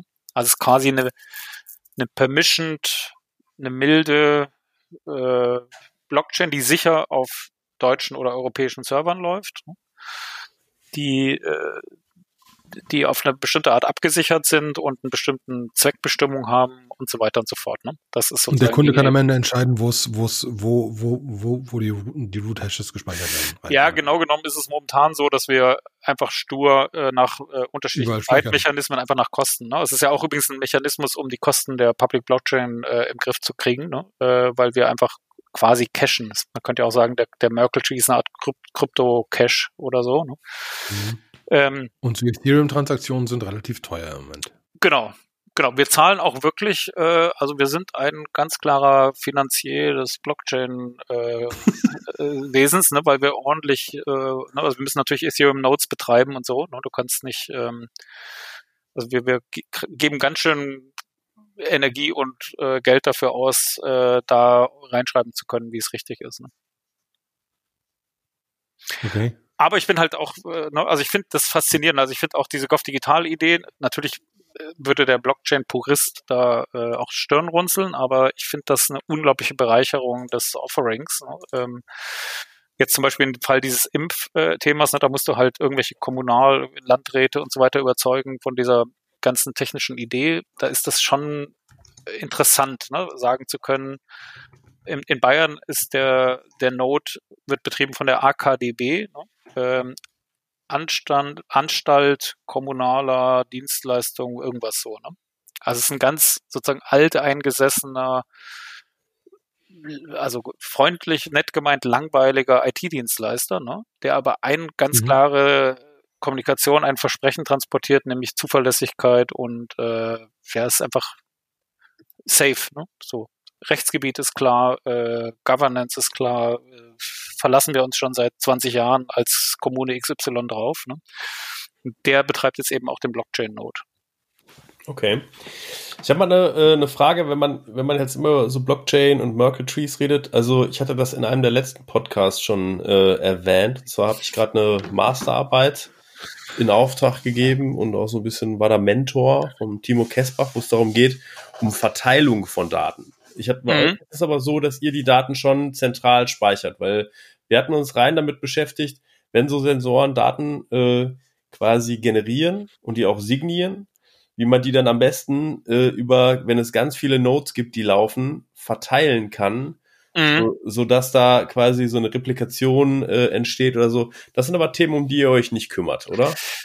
Nee, aber es ist tatsächlich, da muss man vielleicht noch eine äh, Clarification sozusagen anbringen, weil wir gar nicht die Daten selber haben wollen oder haben. Ne? Also mhm. wir, wir speichern tatsächlich nur die Zertifikate ne, oder die, die Hashes äh, ja, äh, von den Daten und äh, sagen den Kunden, dass sie die Payload, ne, also die eigentlichen, was weiß ich, Temperaturmessdaten, ruhig auf ihren klassischen Kanälen äh, selber speichern, transportieren, irgendwas sollen. Ne? Das wollen wir gar nicht über unsere Systeme haben ähm, aus, aus verschiedenen Gründen. Ne? Es hat, hat äh, Going to Market, äh, IP Protection, Praktikabilitätsgründe, äh, aber auch Rückwärtskompatibilität. Ne? Du musst halt äh, nicht ähm, das Datenprotokoll, was die Maschine schon seit zehn Jahren fährt, jetzt anfassen, ne? mhm. sondern kannst einfach sagen, wir machen einen zweiten Kommunikationskanal auf, kann sogar über Mobilfunk oder irgendwas sein, also einen anderen Carrier. Und äh, der transportiert die Zertifikate, macht die ganze Absicherung und nur im Fall, dass das Datum jetzt äh, kritisch verwendet werden muss, weil es zum Beispiel eine Bezahlung auslöst oder einen Servicetechniker rausschicken lässt, äh, führe ich es wieder zusammen und sage, jetzt mache ich eine API-Abfrage zu diesem Datum. Ne? Und deswegen Aber beschäftigen wir uns mit der Frage sozusagen, wo die Payload, ne, also die, die Lastdaten, irgendwie wie die intelligent, man müsste sich ja auch dann mit dem ganzen Datenschutz und äh, äh, viel, viele kritische Fragen noch weiter beantworten. Mhm. Die drücken wir einfach komplett weg und sagen, lieber Kunde, mach das selber. Ne? Wollen wir gar nicht, wollen wir gar nicht aber, haben. Aber ihr seid ja schon, aber ihr seid ja schon noch eine zentrale Firma. Also rein theoretisch, wenn, wenn, wenn Uberch jetzt hops geht und die Server weg sind, sind die gesamten Merkle Trees weg. Ja, in der Tat ist das so ein Punkt. Ne? Also ich, gut, ne, wir haben, äh, das haben wir natürlich auch schon mit einer Reihe von Kunden durchgegangen, ne, ähm, dass wir, aber da sind wir tatsächlich eher klassisch unterwegs momentan, muss man sagen, ne, dass wir halt Escrow mhm. Agreements haben, wir haben ja äh, Fallback, äh, äh, Quatsch, ähm, hier unsere ganze äh, Open Source Policy, ne, dass du sozusagen relativ schnell nachbauen kannst, wenn du willst und so weiter. Ne? Aber mhm. in der Tat, jetzt sagen wir mal, für die reine Blockchain-Lehre ist das ein unverteilter äh, Punkt, ne, wo unsere Merkle Trees äh, gebaut werden. Da sind wir zwar dran, ne, da wird es vielleicht noch irgendwann Erweiterungen geben, die das ein bisschen aufweichen, ne, aber derzeit ist das tatsächlich ein Fairpoint. Wäre rein theoretisch cool, wenn der, wenn der Kunde das noch selbst speichern könnte und alle anderen Kunden von allen anderen Kunden auch die Merkle Trees speichern könnten und sie dann, weil sie sehen ja nichts, es kann ihnen ja Latte sein. Nee, wir sind, aber ich kann euch vielleicht eine Sache gerade hier scheren, die kriege vielleicht Ärger für, ne, weil das noch eine nicht, oh, kann ich das sagen? Also, wir wollen äh, dich nicht in Schwierigkeiten bringen. Ja, wir aber sind. Du kannst gerne alles sagen. wir sind. Kann ja keiner nachbauen. Einer Idee dran noch, dass, ich muss es vielleicht so verklausulisiert äh, sagen, ne, dass sozusagen wenn du, wenn man jetzt diese Merkle Trees, ne, das sind ja relativ effiziente Datenstrukturen, ne, ähm, mhm. die, die könnte ich jetzt natürlich noch irgendwo anders hinterlegen. Ne? Ähm, also mhm. ich muss ja nur, ne, also der, der, der kritische Fall ist ja im Prinzip fünf Jahre später, großer Schaden an irgendeiner Turbine ähm, und die gejubertschten Sensordaten sollen herangenommen werden, um zu beweisen, dass es Fehlbedienung war. Ne? Und äh, U-Badge gibt's nicht mehr. Ne? Das wäre sozusagen der, der Worst ja. Case. Ähm, und jetzt könnte man eben hingehen und ähm, den USB-Stick äh, mit aus diesem Monat den Merkle Trees äh, sich von einer anderen, deutlich überlebensfähigeren äh, Stelle holen, ne? wo er hinterlegt wurde. Mhm. Mhm. Das, das kann man ja sogar als, als Unternehmer den Kunden noch verkaufen, das zusätzlich ein Sicherheitspunkt. Ne? Absolut, ne? genau. Tun wir natürlich auch. Ja, ja genau. Äh, genau. Muss man noch ja. Geld verdienen. Ja. Aber ähm, kann, ähm, auch wenn wir jetzt schon, also normalerweise hören wir ja so grob nach 40 Minuten auf, aber dafür finde ich es zu spannend. Ähm, aber kannst du noch eventuell äh, ein, zwei andere Beispiele geben, oh ja, wo gerne. ihr das jetzt benutzt? Also irgendwas, irgendwas so ne, für diese Realos also ich kann? Genau, ich kann euch zwei Cases, die mir gerade, die ich am, am coolsten gerade finde. Ne? Das eine ist im Energiebereich. Ne? Ähm, da haben wir äh, mit ein paar sehr großen Energieproduzenten äh, Projekte am Laufen, die im Prinzip alle sich rund um das Thema Smart Grid und Submetering drehen. Ne? Äh, das ist einfach die Idee, ne, dass du die Energiewende nur hinkriegen wirst, wenn wir immer kleinteiligere Produzenten, Konsumentensteuerung bekommen, ne? zum Beispiel in Smart Grids.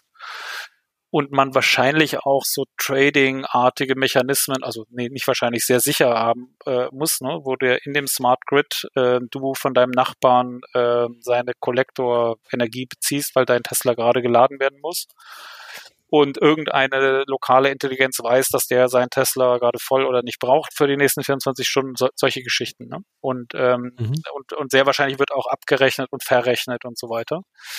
Und für solche Szenarien, also zum einen sind die echt kritisch, ne? weil ähm, gibt es auch schöne Bücher dazu, dass wenn man sich in sowas reinhackt, wenn das mal flächendeckend läuft und man sich in sowas reinhackt, kann man ganz schön viel Stress verursachen, weil das ganze System ins Kippen bringen kannst, ne? wenn du solche Infrastrukturen hackst. Also das ist auch das erste Mal, ich hatte neulich dieses Gespräch mit jemandem, die sowas machen, wo es auch um Kubernetes-Cluster geht, um Innovation und so weiter. Je nachdem, auf was du da Zugriff hast, wirst du auch von hier den höchsten deutschen Stellen geprüft. Absolut. Und so weiter. Und deine Familie, wo ich dann auch gesagt habe, okay, was kann ich da machen? Ja, so das Stromnetz in Europa kannst du ausmachen, je nachdem, was genau, du bei uns Zugriff genau. hast. Also, ich gesagt, gut, will ich auch nicht. Ja. Will ich es ist übrigens auch tatsächlich Weg finden, dass ich nicht will.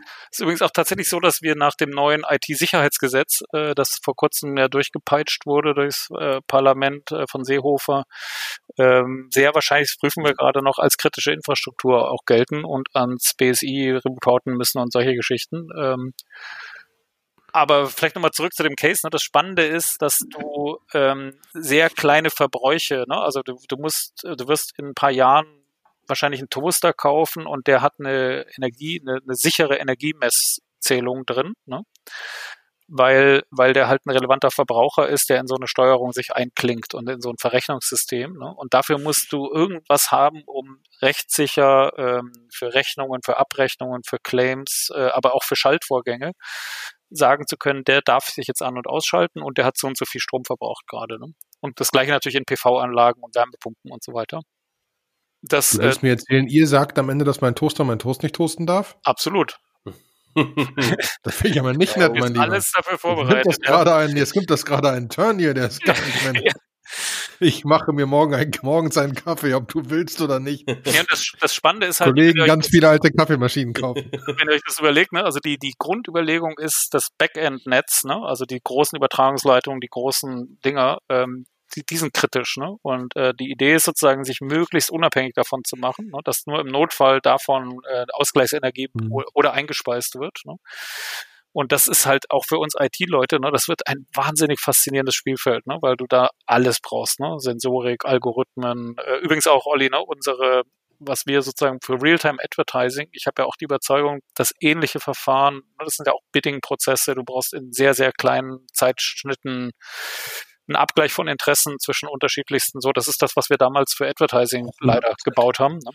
Ich habe, ich hab nach, nach, als wir raus waren, war, nicht, war, ich, war ich teilweise mal ein bisschen bei Rheinenergie, um mit denen zu sprechen. Und ähm, also die können halt die, die Geräte auch nicht so schnell runterfahren. Das heißt, die feuern Strom in den Boden. Wenn, ja. wenn die Sonne scheint in Köln, ballern die Strom in den Und Boden. ohne Ende, ne? Also das werden, werden ne? äh, perfekte, unendliche, perfekte Mining Farm, ganz nebenbei. Genau, es wird, ähm, werden unendliche äh, Mengen an Ökostrom äh, in die Erde gefeuert, ne? weil, weil wir den Ausgleich, weil das Netz nicht intelligent reagiert. Ne? Wenn du jetzt sagen genau, würdest, einfach nicht äh, fallen kann. Ne? Also gerade KI zum Beispiel verbraucht ja im, in der Trainingsphase wahnsinnig viel Strom. Ne? und ist aber ein sehr gut steuerbarer Prozess. Ne? Also du kannst so ein, so ein, so ein äh, Modelltraining gut anhalten, verlangsamen, hochfahren. Ne? Also man könnte sehr gut gegen die Last äh, intelligent fahren. Ne? Aber das wissen, passiert ja. noch nicht. Das passiert noch nicht. Ne? Aber okay, das ist sozusagen mhm. ein Feld, ne, wo wir ähm, mit sehr spannenden Playern zusammenarbeiten und äh, die Idee ist, dass Energieverbräuche in die Blockchain persistiert werden und verifizierbar gemacht werden, ne, zum Beispiel für Abrechnungen. Ähm, und das andere ist äh, der Bereich Versicherung, ne, wo wir viele Sachen machen. Ähm, da ist schlicht, ne, wenn ihr euch überlegt, 50 Prozent des gesamten weltweiten Versicherungsgeschäfts sind sogenannte Sachversicherungen, ne, also Dinge, Fahrzeuge, Tische, Gebäude und so weiter sind versichert. Und wenn man das gegen IoT legt, ne, dann ist IoT die Idee, ne, ganz am Anfang meine Lampen und so weiter, dass alle Dinge mit dem Internet verbunden werden. Dann ist ja klar, dass ich in Zukunft eine Versicherung eigentlich haben will, die das irgendwie äh, einbezieht. Ne? Also wenn, wenn mein Auto permanenten Datenupstream hat, ne, dann erwarte ich eigentlich, dass mein Versicherer mir einen Tarif anbietet, der das irgendwie einbezieht. Ne? Und da sind wir auch in ein paar, in einem sehr großen Projekt involviert, aber auch in kleineren. Auch da geht es darum, äh, halt sichere, verifizierbare Daten äh, from the edge zu bekommen, ne? also aus dem Auto in dem Fall. Also zum gewissen Teil wie in Oracle, bloß halt mit Daten rein. Äh, sehr, oh, danke, dass du das Wort, ne? Also äh, genau, ist ja ein Tech-Podcast, ne? Also was wir eigentlich, ne, was, wenn wenn es draußen mehr Leute wie euch gäbe, ne, würden wir sagen, wir konvertieren Everyday Objects into Oracles, ne? Also das, das ist ja eigentlich die Idee, ne? dass du eine beliebige mhm. Datenquellen so verlässlich machst, dass du sie in einen Smart Contract reinfeeden lassen kannst oder ne, bei einer Versicherung ist ja die Idee, dir fährt einer hinten ins Auto rein und äh, eine Minute später hast du auf, hast du eine PayPal-Transaktion äh, für den Schaden. Ne? Niemand mhm. guckt da drauf, keiner, das ist ein vollautomatischer Prozess. Ne? Das, äh, da arbeiten die jetzt schon dran, das wird, das wird kommen, ne? auch schneller als wir denken. Aber dafür brauchst du Oracles, ne? Dafür muss dein Auto ein Oracle sein. Ne? Ähm, dafür brauche ich genügend Sender da drin, dafür brauche ich genügend Wetter und so weiter und was nass oder was nicht nass. Ja, ja. Genau, aber stell dir mal vor, ne, die Versicherer kennen ein Konzept, das nennt sich Kumulrisiko. Ne? Das ist, äh, das kennt man eigentlich aus äh, Unwetterereignissen und so weiter. Das ist sozusagen, damit ist, damit ist gemeint, wenn irgendwas irgendwo passiert, wo, wo unerwartet viele äh, gleiche Risiken betroffen sind. Ne? Das kann Versicherer sozusagen in die Knie drücken, äh, Worst Case, oder ganze Branchensegmente, ne? Äh, so ein, so ein mhm. Hagelschaden oder sowas. Und jetzt stellt euch mal vor, ne, ähm, in fünf Jahren sind die Hälfte aller Sachversicherungen irgendwie datenbasiert. Was für einen Spaß Hacker damit haben können. Ne? Wenn jetzt einer so ein Pro sowas hackt und sagt, äh, ich habe den Sensor Typ XY, ne, der in zwei Drittel aller Autos verbaut ist, habe ich jetzt unter Kontrolle. Ne? Ich lasse die mal alle, quote in quote, äh, vor die Wand fahren ne? oder hinten einen reinfahren.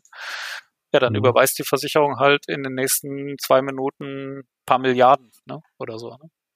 Äh, Von, die, und die kann dann nicht auch, in die Wand fahren. Die müssen nur sagen, sind in die Wand gefahren. Ja, meinte ich ja deswegen, äh, quote in quote, ne? Also ja. ähm, der, ja. der, tut, der tut nur so, ne? Die fahren alle normal mhm. durch die Gegend und äh, die Sensoren melden plötzlich en bloc, äh, uns ist allen gerade einer reingefahren. allen. Ja, naja, aber ich meine, überlegt euch mal, ne? also das ist natürlich, das ist ja eine logische Konsequenz, ne? wenn du alles mit Sensoren äh, und, und sozusagen die Autoprozesse darauf vollautomatisch basieren lässt. Ne? Das wird ein Eldorado für Hacker, es sei denn, wir kriegen es halt gut abgesichert und verifizierbar gemacht. Ne? Okay, jetzt habe ich gerade gedacht, man könnte mit diesen ganzen Daten was machen, aber das geht bei euch ja gar nicht, ihr habt ja nur die Verifizierungsdaten. Genau. Apropos Verifizierungsdaten, ähm, bist du in dem Thema Zero Knowledge Succinct Argument of Knowledge äh, Ding drin? Also diese Zero Knowledge Snark? Nee, ich, äh, ich, ich, ich weiß grob über das Konzept Bescheid, aber nicht ausreichend, um hier ernsthaft mich dazu zu äußern. Aber ich weiß, dass meine Leute sich damit beschäftigen, ja. Okay. Dann, ja, äh, das, wird, das wird ein Thema für einen der nächsten Podcasts. Ich glaube, ja. da werde ich dann so den einen oder anderen abhängen, der sagt so, hey, ich wollte hier doch nur den Coin, mit dem ich das nächste Mal ganz reich werden kann. Wieso haut ihr mir denn hier so hart Mathe um die Ohren? ja. ja, und übrigens, ich weiß nicht, ob ihr das nachvollziehen könnt. Ne? Äh, ich habe ja äh, vier Kinder ne? und äh, Homeschooling und so weiter. Ne? Und ich hätte mir in meiner Schulzeit gewünscht, dass mir jemand solche Beispiele für mein Mathe, für meine Mathe-Nicht-Begeisterung ne, so äh, erzählt hätte, was man, was für wahnsinnige Sachen man damit später wird machen können, ne, mit, mit Mathe einfach. Ah, da, da hatte ich einen äh, Mathelehrer. Unser Mathelehrer hat das perfekt gemacht. Ja. War immer, immer ja, kein Wunder, dass er so Entwickler geworden ist. modifiziert. Also wir hatten auch immer bei, also wir hatten viel Stochastik und der hat dann mit uns immer so Sachen gemacht, äh, mit, äh, wenn so Bluttests gemacht werden, HIV-Tests. Mhm. Okay, du kannst jetzt einfach einen HIV-Test kostet so viel Geld und äh, du kannst aber einfach das, das Blut von etlichen Probanden zusammenkippen und einen Test machen. Und dann hast du quasi, was weiß ich, wenn du es von zehn Leuten zusammenkippst, hast du die Kosten gezähntelt. Und wenn dann einer positiv ist, dann kannst du halt gucken, dass du es von fünf machst und dann quasi mit, mit einem äh, äh mit, mit einem Suchalgorithmus quasi den einen identifizierst, der dann tatsächlich HIV-positiv ist. Und da die meisten Menschen es nicht sind, spart man dadurch unendlich viel Kosten und so. Ja.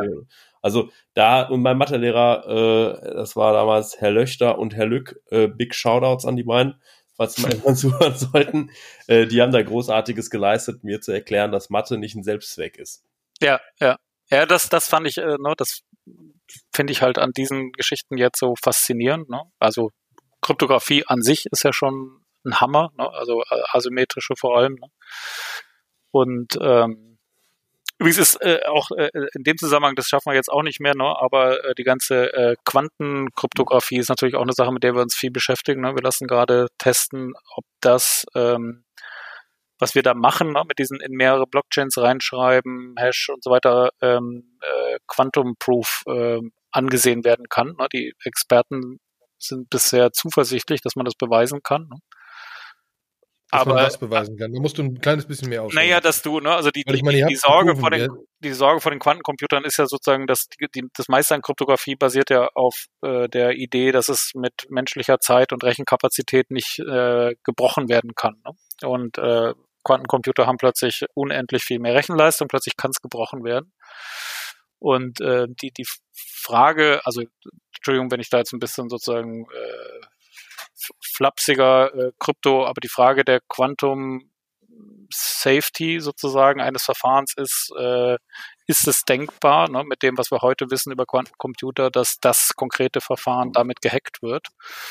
Äh, man muss sozusagen dieses Szenario einmal durchspielen. Ne? Nehmen wir mal an, äh, Hashes äh, sind äh, rückübersetzbar. Ne? Ich glaube übrigens, dass das da schon aussetzt, ne, weil das nach derzeitigem Stand als nicht wahrscheinlich gilt.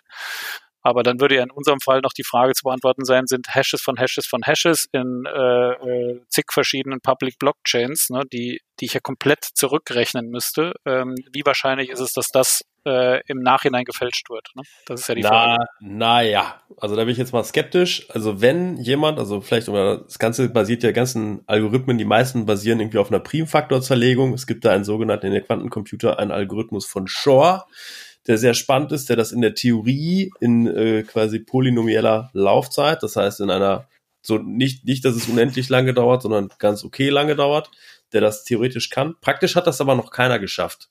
Das ist erstmal ja. so das erste. Aber wenn es jemand praktisch schafft, dann ist das ja nur dann, dass ihr das mal fünf oder je nachdem, wie viele Hashes ihr macht, also Hashes von Hashes von Hashes, es ist dann trotzdem ein linearer Blow-up und nicht ein exponentieller Blow-up. Deswegen äh, wäre ich da jetzt skeptisch. Also wenn man es schafft, aber, dann, aber dann schafft man es auch. Also wenn ihr Lust habt, ne, ich kann gerne anbieten, in dem Moment, wo wir, wie gesagt, das wird gerade von ein paar Spezialisten, wird quasi so eine Art Gutachten gemacht. Ne? Okay. Ähm, können wir gerne dann mein Co-Founder, ne, der CCC-Veteran ist äh, und diese Prüfung gerade leitet, ne, ähm, äh, dann könnt ihr dann nochmal interviewen. Ne, ähm, von mir aus auch, wenn es äh, äh fehlschlägt. Schlecht ausgeht, wenn es fehlschlägt. Ne, äh, Dürfen wir in beiden ja. Fällen interviewen? Ja, ja, ja, why not? Ne? Das ist ja nicht, ist ja jetzt noch kein Problem, was momentan äh, große Marktbedeutung hat, aber es wäre schon cool, ne? sage ich jetzt mal so. Ja. Vor allen Dingen ist ja, vor allen Dingen, vor allen Dingen muss man ja auch mal sagen, also jetzt, wenn, wenn jemand ein Wallet hackt, wo 100.000 Bitcoin drauf sind, fein. Wenn jemand ein Hash quasi entschlüsselt, wo dann drin steht, war 24 Grad vorgestern. Hm. Da muss er echt viel Zeugs entschlüsseln, um ja. da irgendeinen Wert rauszukriegen. Da habe ich ne? letztens ganz, ganz lange äh, mit ein paar Leuten auf Clubhouse äh, äh, leidenschaftlich drüber argumentiert. Ich habe auch gesagt, also wenn jemand äh, erstmal irgendwie die Quantencomputer, die es gibt, die sind eigentlich so hart unter Beobachtung, dass es da schwierig wird, irgendwelche schlimmen Dinge zu tun. Und ich glaube, wenn jemand schlimme Dinge tut, dann wird er noch nicht mal hingehen und irgendwie ein großes Bitcoin-Ding irgendwie ausrauben, sondern man muss sich einfach mal vorstellen, unsere komplette Internetinfrastruktur, alle Server sind in der Regel über SSH-Schlüssel gesichert, hinter denen die gleiche Kryptographie liegt wie hinter Bitcoin, wie hinter den Sachen, von denen Stefan gerade erzählt hat. Und dann würde er, würde er wahrscheinlich eher in Server reingehen, da irgendwas machen und versuchen, so lange wie möglich eigentlich unterm Radar zu fliegen, mhm. äh, bevor er, bevor er sich so äh, öffnet. und irgendwie so. Ja. Ich habe das Wetter von gestern verändert. Äh, ja. Wo, wo, wobei man muss sagen, also zum einen, einer meiner, einer meiner Gestern war gar nicht Winter. Wir, wir haben ja ein Büro in Tel Aviv, ne? Und da sitzt ein Kollege, der tatsächlich ähm, bei einer dieser berühmten Einheiten äh, seine Grundausbildung in Kryptographie gemacht hat. Und wenn du da so, ne, also überhaupt, wenn man, ich finde, äh, wenn man sich für diese Themen interessiert, nur kann ich übrigens wirklich nur, kann man eh nur empfehlen, ne, nach äh, Israel zu fahren und nach Tel Aviv, aber da mit den, äh, mit den Leuten sich auszutauschen, ne, da hast du das Gefühl, also das ist quasi unsere Konversation hier, kannst du da an einer beliebigen Ampel auf der Straße haben ne, oder in irgendeinem Café, ne, weil die, weil die unglaublich, auf einem unglaublichen Level da operieren. Ne. Und für das, was wir machen, ne, das ist ja schon, ne, also zum Beispiel Absicherung von Medical äh, Health Records ne, oder Health Records, ähm, da ist nicht so weit gedacht, sich, weißt du, stellt euch mal vor, eine äh, Merger-Transaktion, äh, ne? Olli verkauft wieder mal seine Firma.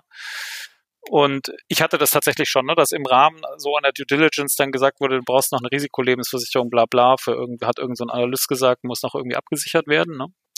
Und jetzt hackt jemand Ollis Rekord und schreibt ihm irgendwie rein, dass er einen Herzinfarkt hatte mal oder keine Ahnung, äh, kann ja noch was Kleineres sein. Und die Versicherung sagt einfach nur nein. Ne? Gibt, gibt, kein, äh, gibt keine Risikolebensversicherung ne, für Olli. Das kann so eine Transaktion äh, äh, explodieren lassen. Ne?